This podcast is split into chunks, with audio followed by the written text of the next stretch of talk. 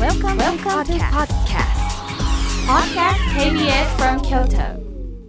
サウンド版半径500メートル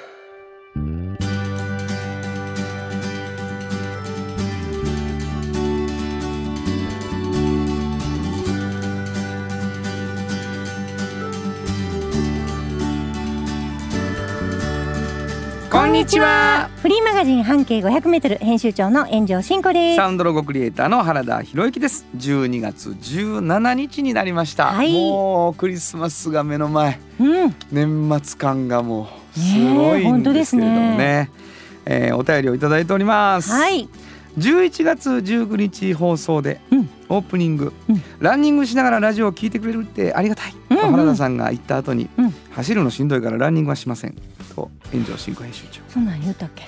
はい。変に話を合わせるのではなくバッサリ言い放ったのは逆に痛快でどこかほっかほっかラジオの中村薫さんに通じるキャラを感じてしまいました、えこれからも編集長のバッサリトーク楽しみにしていますよー、川村さんに通じるのは嬉しいけど、それは光栄ですけど、うんそんなバッサリ言ったかな？もう。ね俺じゃなかったら無理じゃないかな めった切り、そうかな？うん切られたん分からへん時あるよね、あうん、上半身がずるってずれる時がある。ちょっと何秒かしてから。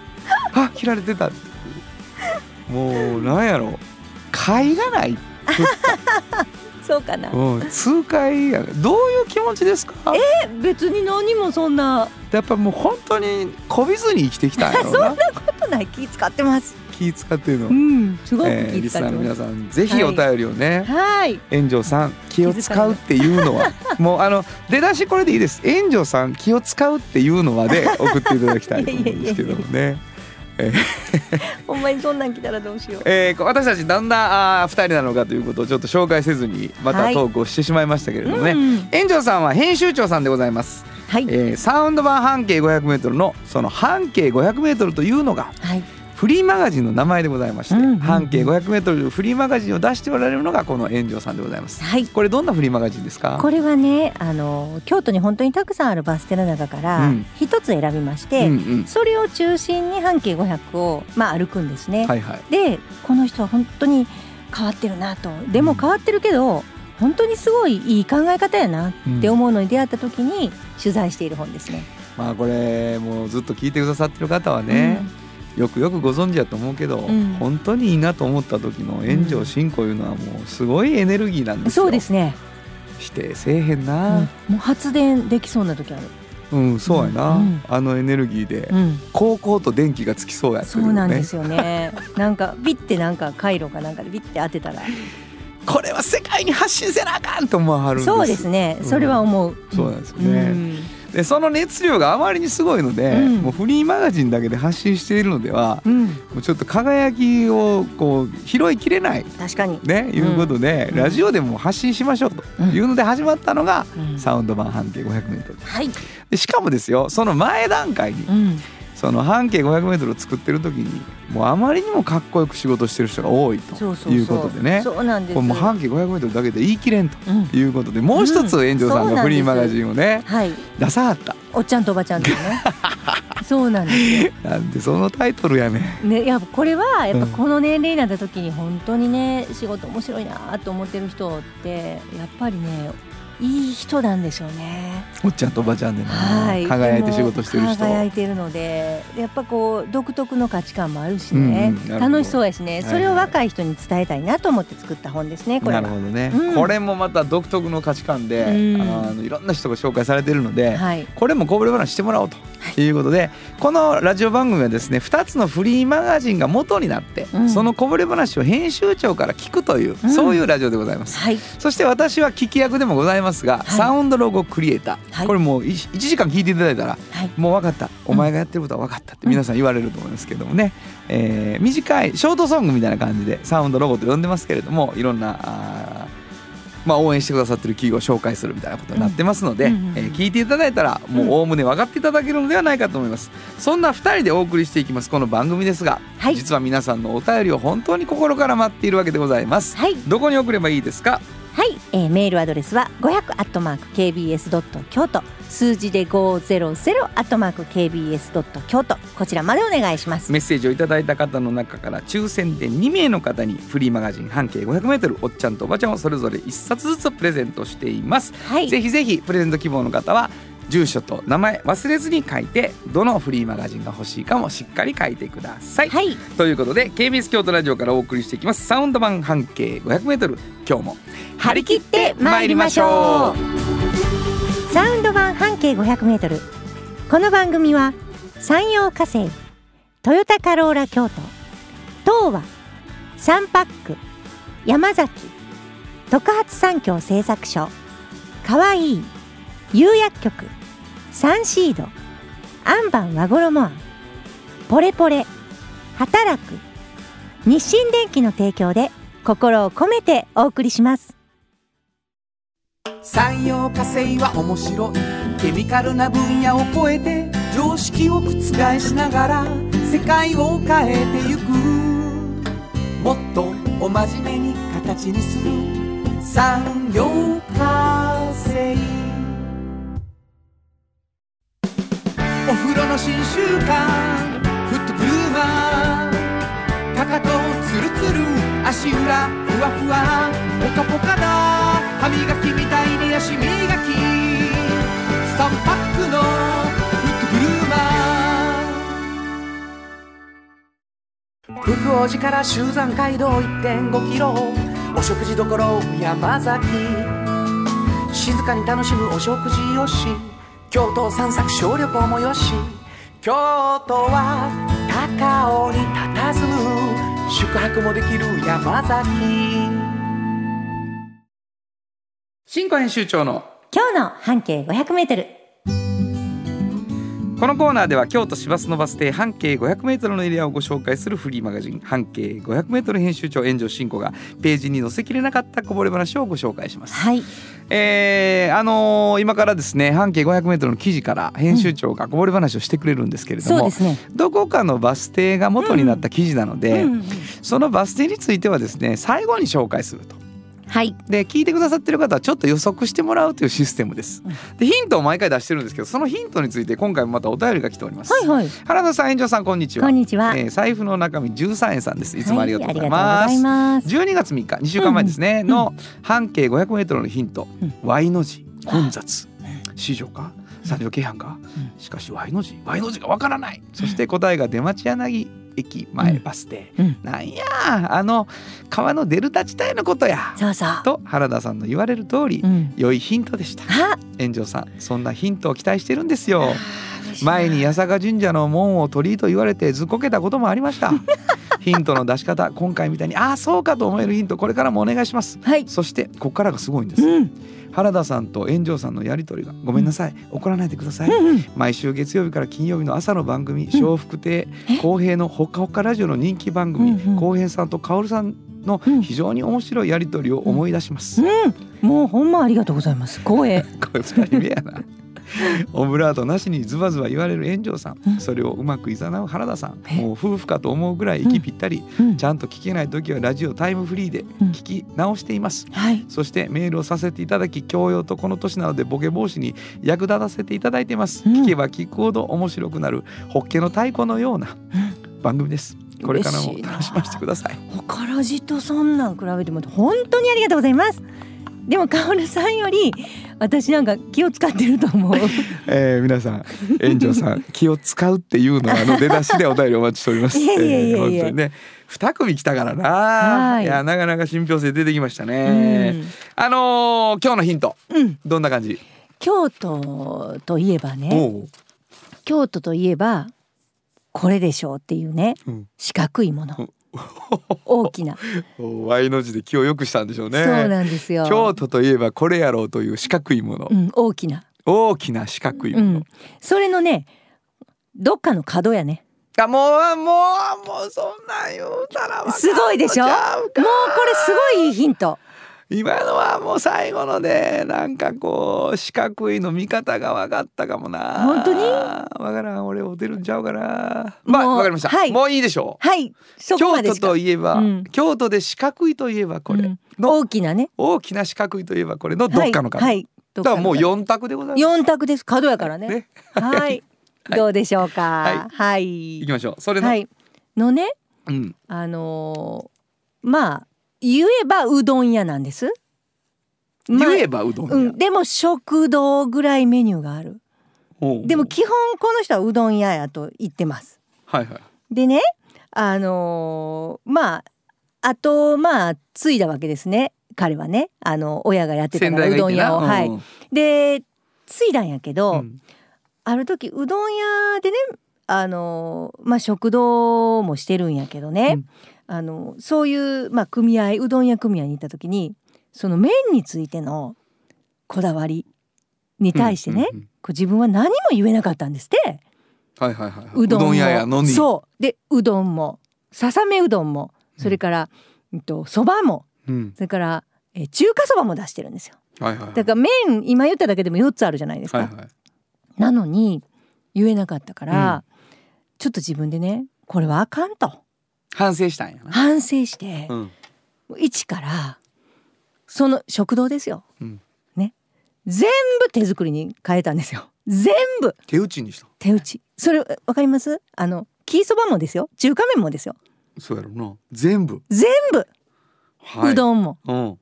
めちゃくちゃ美味しいんやけど。えおじゅし美味しいんや。めちゃくちゃ美味しいんやけど。でもここね食堂って私さっき言ったじゃないですか、食堂っていうにはいろんな丼物もあってね。はいはい。ある時先代がねまあお母さんの方がねあのまあちょっとこれヒントになるけど学生とかも多いからこの辺、多いからカツ丼やろうとうん。言うてそれがもうまたボリューム満点で大ヒットなんですよ。はいはいはい。もううどん屋なんです。一応って言った理由はほぼカツ丼を食べてるんです。入ったら。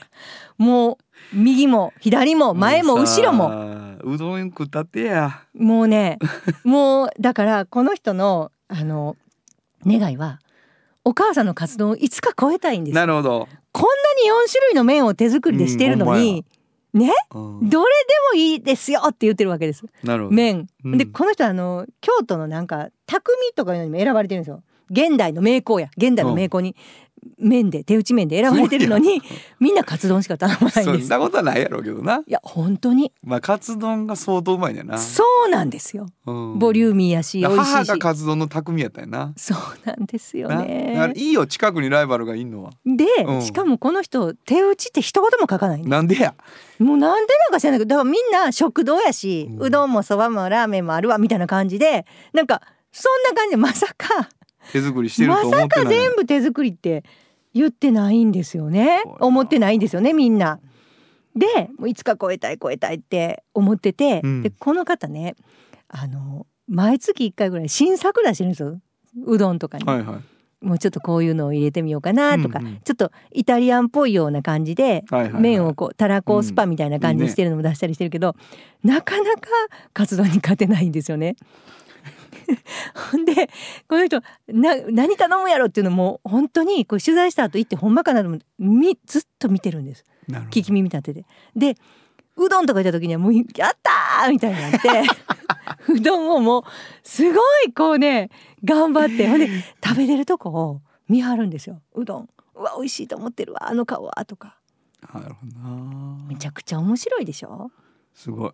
だからちょっとねこの松野屋さんって言うんですけど行ったら みんなもうカツ丼周り食べてるからあカツ丼って言ってしまうんですよ。美味しそうなもんを食べてるから。逆境や。でしそれはょ逆境や。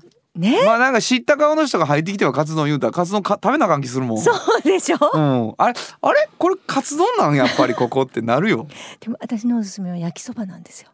この手作りの中華そばちょっと細いんですなるほど。これでも焼きそばを作ってるんですけどもう美味しい。ねここの焼きそば。いいな。もう手作り中華麺の焼きそばってここまで美味しいの？って。美味しそうやわ。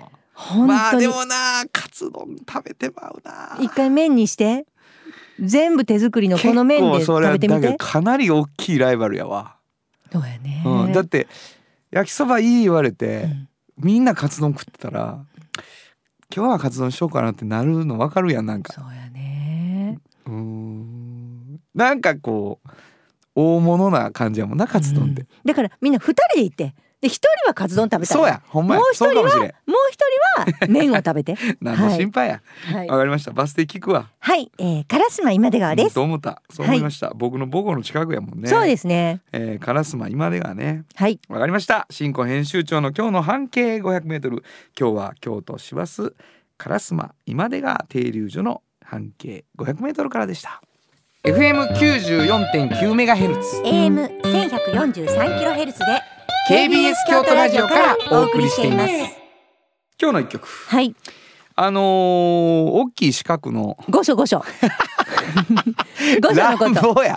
乱暴やわ説明が。うんそうだよ。な五所では五所。や思いましたよ。思いましたか？うんはい。だからもうね思った人も多かったでしょう。だからちょっと Y の字が逆にヒントやったな、そうですね。沈みた上でなんかご大きい四角っていうのね、はい。えー食堂に反応しました、うん。えーカモメ食堂の中で使われたんですね。エンディング曲だったじゃないですかね映画のね。井上陽水でクレイジーラブ本当はここでジャスラック登録の名曲が流れてるんだよ。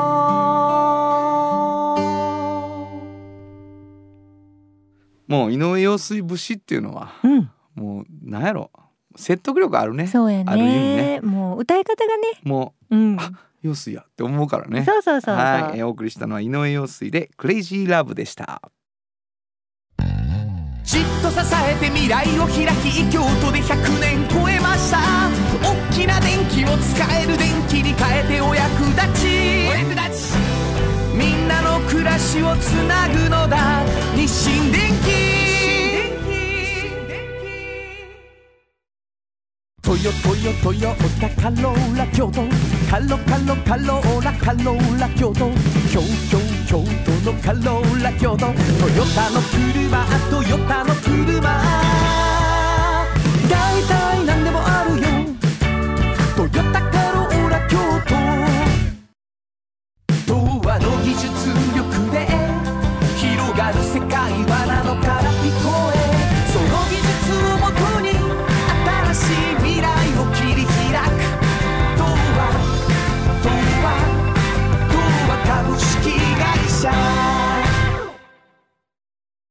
原田博之の音楽機構。このコーナーは私炎上真子が独断と偏見で原田さんの曲を皆さんにお届けするコーナーです。嬉しい。久しぶりよね。ん。今回はうん町内会バンドほらあの何周年でした？25周年？京都町内会バンドね。そうそうそう。私がやっている。私ライブ行ったりとか。ありがとうございました。今年はいろいろした年だって、はい。で原田さんもいろいろ東京行ったりいろんなとこでねはい。静岡行ったりではい。多分町内会バンドで活躍された年だったと思うんですけど。はい。なんかあの私久しぶりに町内会バンドを聞いて、うんこれ多分2曲目に歌ったんですよね原田ライブの？さんがね京都のライブんうん。うんすごいあの良かったんですよね。あそう。この曲を今日はお願いしたいなと思ってるんです。あのーほとんど一番最初に京都町内会バンドで作った3曲ぐらい作った中の1曲なんです。あそうなんですか？だからえっ、と笹野みちると僕がまあメインボーカル2人いるんですね、うんうん。京都町内会バンドって。うん。で笹野が東京から東京少年とソロが終わってうん。帰ってきて、うん。一緒にやろうってなって、うん。でバンド名考えたってね言うわけ。で京都町内会バンドにするって。売れへんで笹野それは言うて。うん。多分売れる気なかったんやろうね、ん。いいと思うっていうわけよ。う、ん。でまあそれがもう26年目ですよ。うん。もはや。ですその最初に「どうする?」って言って、うん。あのじゃあ笹野歌詞くれと。うん。で俺は曲あげると。なるほど。お互いにちょっと交換してやろうぜって言って、いやもう素晴らしい曲で。なんかあの音源がね落ちてたからあの Apple Music やったけど、はいはい。なんかに落ちてたから聞いてみたけど私はライブの時に最近原田さんが歌った時の方がなんか心に染みた。いやだからもうさ、うんうん。25年かけて、うん。でまたやっぱ違う曲になっていくっていうのあるんですけどそうよね。今日はもうあのファーストアルバムのテイクを、うん、もう若い声やけそうどですね。私は皆さんあの町内会バンドの今の原田さんの声の時がまたいいんですよ。あのなんかあったら皆さん機会があったらそっち聞いてください。いやこれももちろん今流しますよ。流すけど私は最近の歌い方が好きです。かしたこと言うとるなんで？2月にライブありますあよかった。皆さんそっちで歌ってもらって本当に聞いてほしい。ははいはいわ、かりましたじゃあ紹介してくださいい、えー京都町内会バンドで僕に捧げる歌。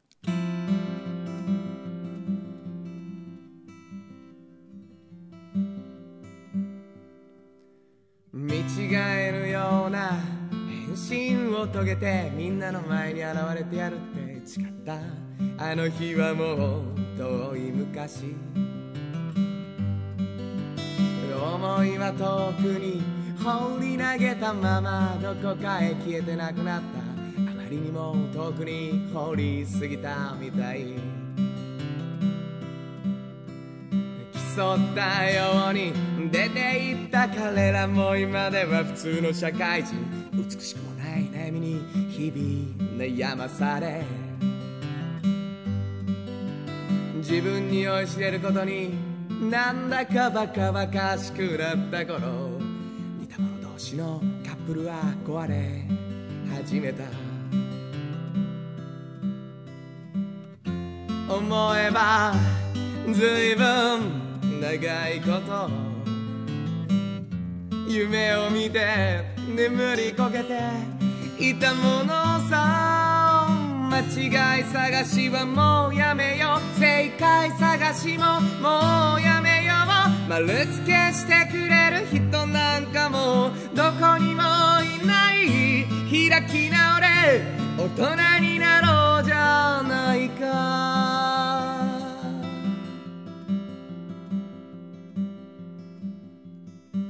開き直ったところで一体何をするのかと聞かれれば胸を張ってこう答えよう。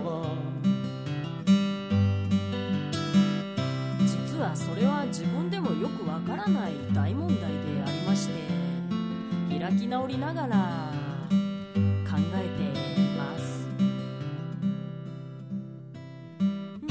一つだけ言えることがあるとすれば最近やっと君と一緒にやっていけそうな気がしているのさ。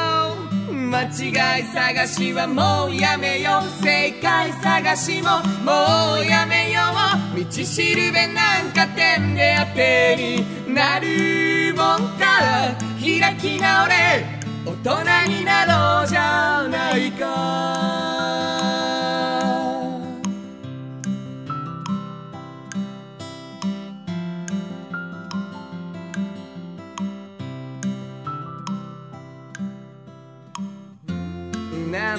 役にも立たない鼻歌を歌ってみるのも別に悪くはないか。間違い探しはもうやめよう正解探しももうやめよう。丸付けしてくれる人なんかもどこにもいない。開き直れ。大人になろうじゃないか。間違い探しはもうやめよう正解探しももうやめよう道しるべなんか点で当てになるもんか開き直れ大人になろうじゃないか開き直れ。大人になろうじゃないか。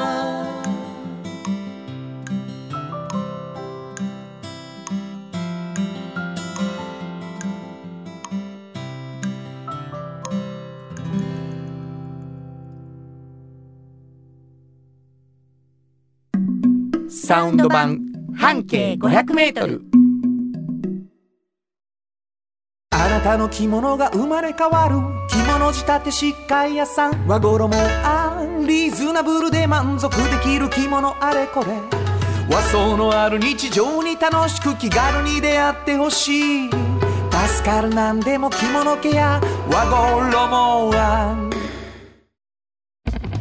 あなたの家の冷蔵庫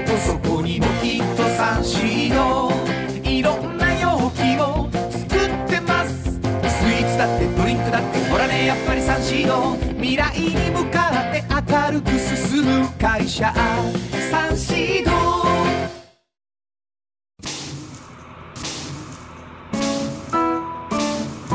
これからも薄い金属の板であなたの思いを形に。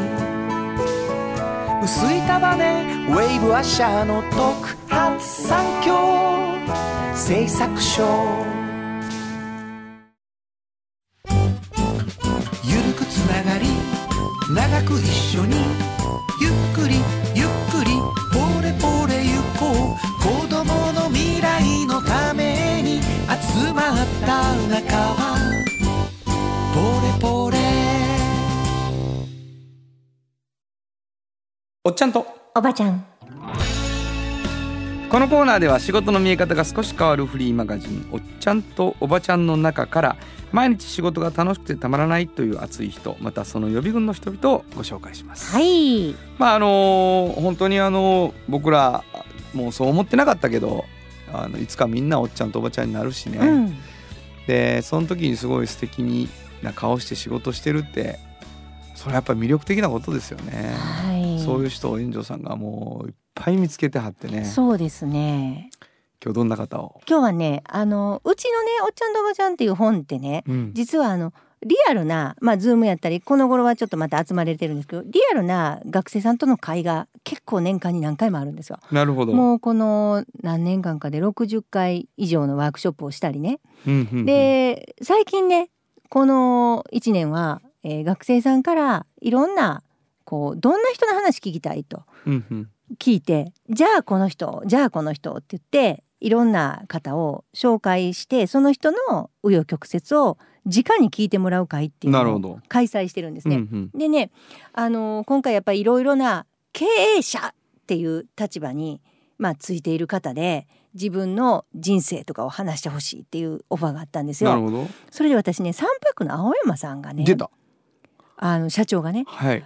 ものすごいやっぱ人生いろいろあった人なのでこれは学生さん聞きたいんじゃないかなと思ってまあドンピシャだったんですよね。もうすごいうるうるになってる人もいたし、うん。なんかあの皆さんその人事部長の人とかまではね、うんうん面接とかで会うやろうって思うんですけど、んうんうん。社長みたいな人が来て自分の人生語るとかってなかなかないじゃないですか。そうやな。なんか大人になったらいろんな社長の講演会とか行くけ聞くけどど 学生が 社長の話聞くとかな。ないんですよあれなんでやろうな。本当に大人になったらすぐ社長の話聞く時あるよね。あるんですあるんです。うんで。ね、まあ、この話がもうすごいよくてあの個人的にその後なんかあの話に行ったりとかしてる人もいっぱいいた。あ、ほんまですか。うんまああのその社長の青山さんはうん話を聞いてくれるからな。そうなんですよでね、まあ、優しかったそこにいる学生さんたちにもうなんていうか一人一人それなりに悩みがあるんですよいろんなうんうん就活やったりいろんなこと、うんうんうん人生のこととか。うそれに対して本当に優しく答えてくれはったんですけど青山さんってねあの実は引きこもりやったんですよずっと。あ、そうですかもう。全然ね大学ももちろんね行かなくて関西大学やったんですけど行かなくて うん全然行かなくて友達もいなくおてうで人と喋るのも苦手そうえ本当に？だから本読んだり映画見たり音楽聴いたりばっかりしてはったんですよ。なるほど。それでねあのー就活の時期になってうん。もうこれみみんなに言ってくれはったんですけど就活の時期になって大学行ったらもう何のカリキュラムを僕は取っているのかみたいなとこから始まるんですって。はいはい。もう全然わからないからでどうしようみたいな何をしていいかわからへんみたいな感じで、なんとなくですよ。これだから学生さんすごくそんなやって就活やってもいいんやみたいなね。そんな人もいるんやみたいなことを思ってはったと思うんですけどなんとなくまあ大手のねあの会社にねあの受けて受かるんですよね。あんまり あんまりそのな。んていうかなここに行きたいですみたいな感じじゃなくて。はい。うん、あの清掃関連の会社なんですけど、でねそこでねまあもちろん人見知りやけど営業に配属されるんですよ。すごいな。どうしようと思ってもうまず営業トークできないでしょ？うん。もちろん人見知りやしそうやね。だからもう何にもなくって夕方まで時間潰して契約取りませんでしたみたいなことを言って。帰ってくる日々おお青山。おい。ダメ呼び捨てしたらああそうだ会社の人間そうそうそうそうそうあ上司役今の上司役ねあうんなるほどそれでうん。うんもうそんなことばっかりをこう繰り返してたんですね、うんうん。そしたらねちょっとオタッキーなとこあるからうん。商品については結構喋れるなって自分で思ったんですよ。この商品はこうやああや。なんか商品についてこうこれはねこうでこうでこうでみたいなことをこう喋ることはできるってことを気づいてだんだんそれはできるようになって商品説明をめちゃくちゃうまくできるようになってきた。なるほど。でそんなことができるようになってまあお父さん会社をしたはったんでうん。ちょっとあのご長男もいるんやけど呼ばれてうん。行くようになってそこでまたちょっと喋れるようになって仕事をしてたんですよ。はいはいはでもなんかやらされてる感もあるしなんかそんな自分のものにしてるわけでもなくそこもまだなんとなくやってはるんですけどそれなりにできるようになりちょっとこうまあ進んでいきますよね。あの自分のあのチームもちょっと高くなってきて。いはい。でそんな時にちょっと大きなトラブルに巻き込まれて、うん自分もこうそれに関係してるような形で会社存続の危機みたいなことになったんですね。えーその時にもうほら初めてねピンチに自分がこうバッてその渦中の人みたいになったんですね。どなるほど。だからどうしようってなって、うん。もう一番悩んだみたいな時期なんですけど、もう本当に死んじゃおうかなぐらいのうん。もう僕はもう本当にちょっとどうすることもできないしこんな命を絶たないといけないんじゃないだろうかみたいなことも考えてしまうぐらい大きく悩んで。でそんな時に会社の従業員の人たちが全然違うことでなんか楽しそうに笑っている姿を見てねなんか僕がこう死んだりしたらすっごい困るんやろなこの今ちょっと笑いながら入れ入れる人も。うん。とかね、そういうことちょっと人のことを考えるようになって、うん。なんか頑張らなあかんなっていうのを本気で思えるようになった。スイッチが。スイッチが。そこで、入った。だから自分のことばっかり考えてたらあかんなって本当に思えるようになった。はだから今思うとすごい何もかもから逃げてた気がするんですって。それまでは。あうん。そのピンチに陥るまでは。でそう思ったらなんかとりあえずちゃんとやってみようと思ってうん。怖がらんとこうです。あの時はこうです。これはこういうことですとかトラブルの中にも入っててちゃんと言えるようになったりとかして、はいはいはい。なんかうまーく運ぶようになってきたと。はいはい。だからこれ学生の人にも言ってくれはってんけど、うん。なんかピンチになった時って実はすごい本当に自分は身をもって思ってるけどチャンスやなと思ってその経験のおかげでめちゃくちゃ今自分はこんなに楽しく仕事ができている。自分ごとに。はい。あれがなかったらまだずーっと逃げてたかもしれんと。なるほどな。っていうことをいももっとうまい話し方で言わはったんですね。珍しいやん。本当に。だからもうすごいの。もう学生さんとかのそのもうだからもううるうるしてそう。なだから社長さんってなる人ってこんなにこう引きこもりやったとかね。う、んなんか逃げてたとかね、うんうんうん。適当な感じで就活してたとかね、うん。そんな人じゃないと思ってたみんな。なでもそんな人がこんな風になれるんやっうん。ていうのを思ってものすごく心がね軽やかになったんですねみんな。なるほど。なんかもう絶対目指せへんような人が社長になってるとかそういうんじゃないんやなってこういう人らもいるんやなって思ったんやって。まあそら青山さんも逆にね、うん。あの日の自分やなって思う人を見たかもしれんけど学生の中に、うん。学生は逆に自分の今からうん。この未来があるかもっていう希望を持つでしょうね、ん。そらそういう話を聞いたら。だからなんかでもやっぱりこうすごくこの人たちはなんとなく笑ってる自分の会社の人たちが自分がギブアップしたら困るんやろうなっていうのに気づいたところがスイッチっていうのはうん。すごい話ですね。すごいです。あの優しさもあるし、うん。なんていうのかな。まあそれは自分の中では目が開いた時あっておっしゃるのかもしれないけど、うん。やっぱお大きいところ見れる人なんでしょうね最初から、うん。そんな気はするけどな。でも一人一人にもうなんか僕もこんなんやったんやし。うん大丈夫やと思うでっていうのをこう説得力を持ってねあの言ってくれはるのでなるほどな。もうすごいあったかいあの公演でしたね。いやそうでしょうね。ん。もうそれはあのまるでそれはもうフットグルーマーを使ったような気持ちよさだったやろうな。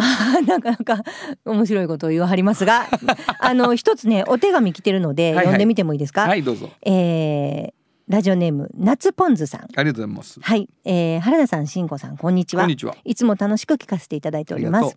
えー、バス停当てクイズも大好きですと。うんおじおば三十一に乗ってたうん株式会社サンパックの青山社長さんの話、あまさにうん本当に共感しましたうん。あら人へしてあげたいっていう気持ちはいつか自分の財産になると思います。うんそれはやっぱりみんな親はもちろん人生の先輩恩師が与えてくれたからなんですね。まあなんかこうしてあげたいと思うのはね自分もしてもらってるからだよねっていうね。私もかなり人生の先輩の年齢になってきました。うん。まだまだ与えてもらうことも多いですが、うんうん。感謝の気持ちを忘れずに与えられる人になりたいと思います。これからも頑張ってください。これ読んでくれはったよね。おじおばのこのあの青山さんのあすごいな。話を。私嬉しくてこれ、いやもううん、キリスト教学のレポートかと思った いやでもね青山さんおっしゃってたんですよ。あのギブアンドテイクって言うけど、うん。僕はテイクアンドギブやと思うと。はいはいはいまずもらってると先に。なるほど。だからなんか返したくなる。そっちやと思うって言ってはったんで多う分それを読んでくれはったんやと思うんですよその文なるほど章を。なるほど。はい、なるほどな。うん。いやもうそれに気づくっていうことでうん。やっぱり人を愛することができるようになっていくからね。愛されてたわっていうことに気づいてね。そうそうそうそう。そういやなかなかすごいな。わはい。かりました、はい。いい話。本日のおっちゃんとおばちゃんご紹介したのは？はい、えー、株式会社サンパックの青山裕次郎さんでした。サウンド版。半径500メートル。今日のもう一曲。はい。ここでもう一曲なんですけどね、うん。えー青山さんも好きなバンドだと聞いています、ザ・バンドザ・ウェイト本当はここで Just Like 登録の名曲が流れてるんだよ。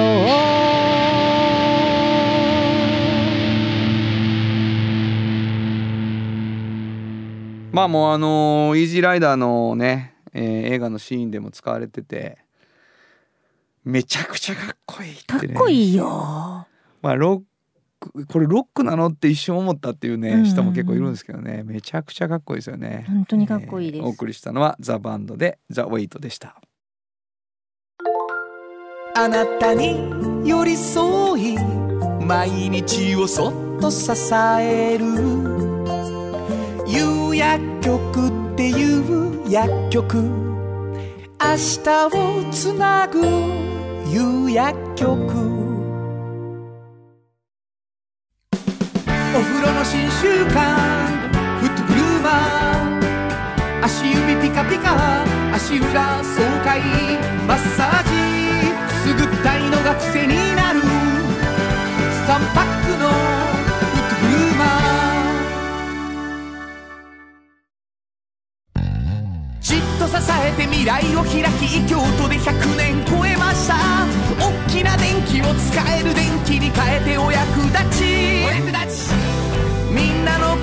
の暮らしをつなぐのだ。日清電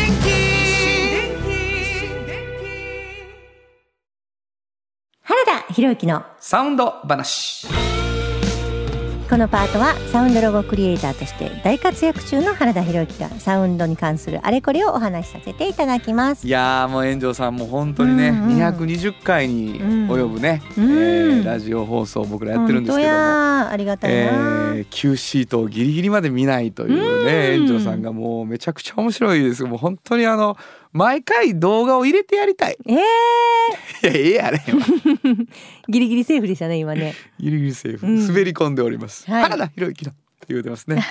ありがとうございます。サウンド話、はい。今日どんな？今日はね、はい。あのすごいですよ原田さん。うん？あの文化庁が京都にね3月の末にやってきますよね。そうらしいうん。ね原田さん歌ってますよね。すごくない？俺。うん。俺すごくない？みんな。もうさ、うんあのまあ市場反映会でうん。市場通りで時報になってるじゃないですか今ね、うんうんうん。でもう結構うん。行き止まりかな思ってたんですよ。あれぐらいちゃうかな思って。もうあなたどこにでもおるな言うてうん。言われてますから、うん。で京都のどんつきまで来たかもしれんっていうね、うんうん感じあったんですけうんど、うん。文化庁京都よもう俺が歌うっていう時点でもうもうよくないだいぶだいぶいったんちゃうかな。すごいですよ。皆さん着メロにしてください。もう文化庁が京都に来るっていうことをね 文化庁移転係の小泉さんは本当にねうん。あの京都府のねはいはい。小泉さんは広めようとしている。本当にもうなかなか広まってへんと。うん。もうだから皆さんこれでねちょ文化庁が京都に来るってことを皆さん認識して、はい。文化のこともちょっと考えてみてほしいです。はい、何にも言ってません。はい。文化庁京都へってただ言ってるねえ、はこんな20秒もかけて文化庁京都へって。ちょっと聞いてみてください。はい。文化庁京都へ。ふ文化庁文化庁京都へ。ちゅう感じですよ、うん、いいです。柔らかくて。素敵なメロディー。うん、そうやねあのーなんていうかな。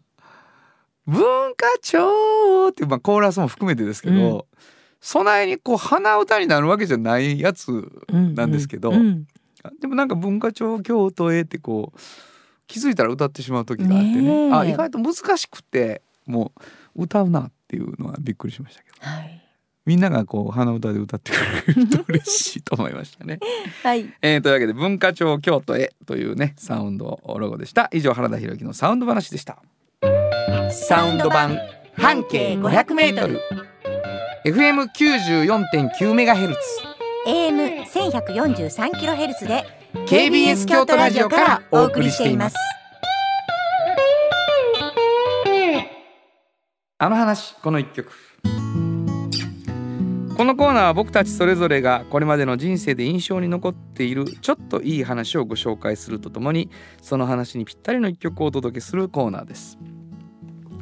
えー、20代の前半にレコード会社とこうデビューするかしないかみたいなね話をいろいろするしてた時期があります。で結果的に僕は契約ができなくて30ぐらいで、えー京都町内会バンドというバンドでインディーズでデビューするっていうことになるんですけど、えー当時その20代の前半にこういろんな事務所の人とかと喋った時にね原田君どんな音楽が好きなのっていう話があるわけです。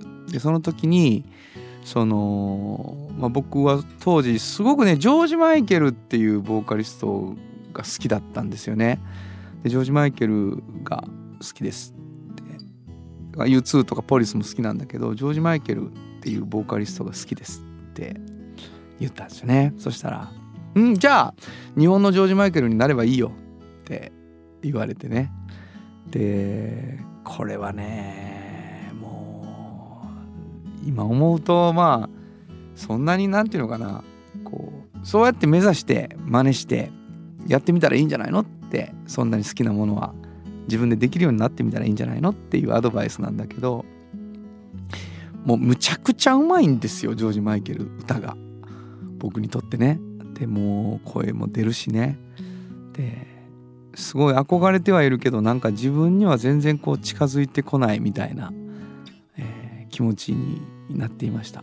でそのジョージ・マイケルっていうボーカリストはですねもともとは2人ユニットでこう世界に出てきた人なんですね。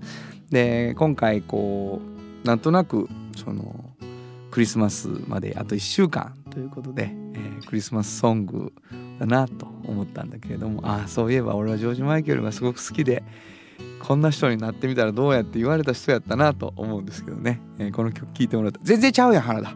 全然ちゃうやんと思われるかもしれません、えー今日はクリスマス1週間前なのでこの曲にしました「ワムラストクリスマス」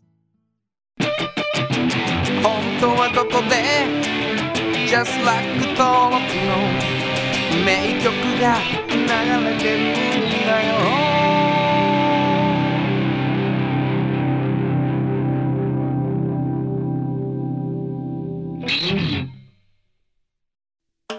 陽火星は面白いケミカルな分野を超えて常識を覆しながら世界を変えてゆく。もっとお真面目に形にする。産業化成トヨトヨトヨタカローラ京都。カロカロカローラカローラ京都。京京京都のカローラ京都。トヨタの車トヨタの車。大体何でもあるよ。トヨタカローラ京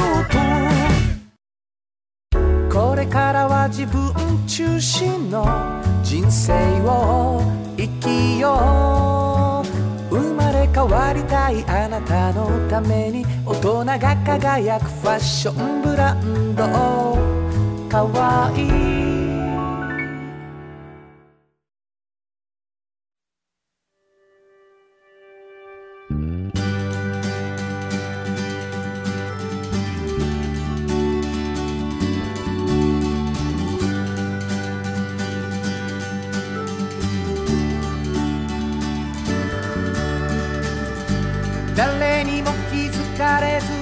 こにある。素敵なこだわりと哲学を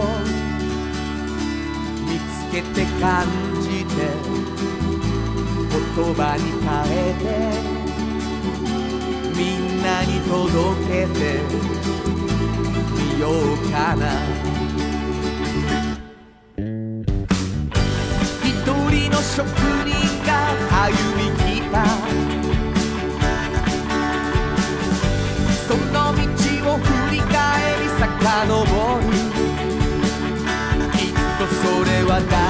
が未来を描く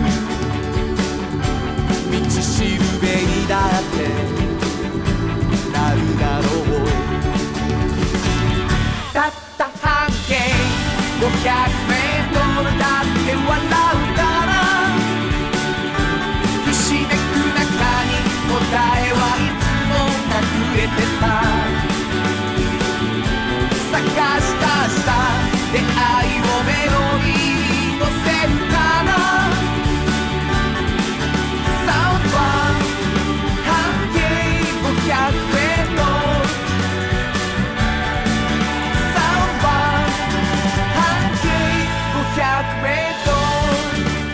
あっという間にエンディングでございます。はい。あのー今日と明日、うん。えっ、と映画をはいはい。南海館でやっております。えー明日のですね、えー午前11時と、うん。えー14時、うん。2回ありますので、はい。18日京都南海館で、うん。ムーンライトクラブ、えー私まあほぼ主演と言っていいかと思いますけど、うん。3人芝居なので全員主演なんですけどね。そうですね。えームーンライトクラブという映画です、うん。えー京都南海館で明日、えー、と11時からと14時からはい。ぜひ見に来てほしいと思います。そうですね。舞台挨拶私も行きます。あそうなんですね、はい司会で。ありがとうございます、えーまあそんなことでございまして師走、もうどんどんと、はい。えー過ぎていく来週はクリスマスイブの放送ですよ。すごい。メリークリスマス皆さん。はい。ね、えーいいクリスマスになりますようにと祈っておりますけどもね、はい。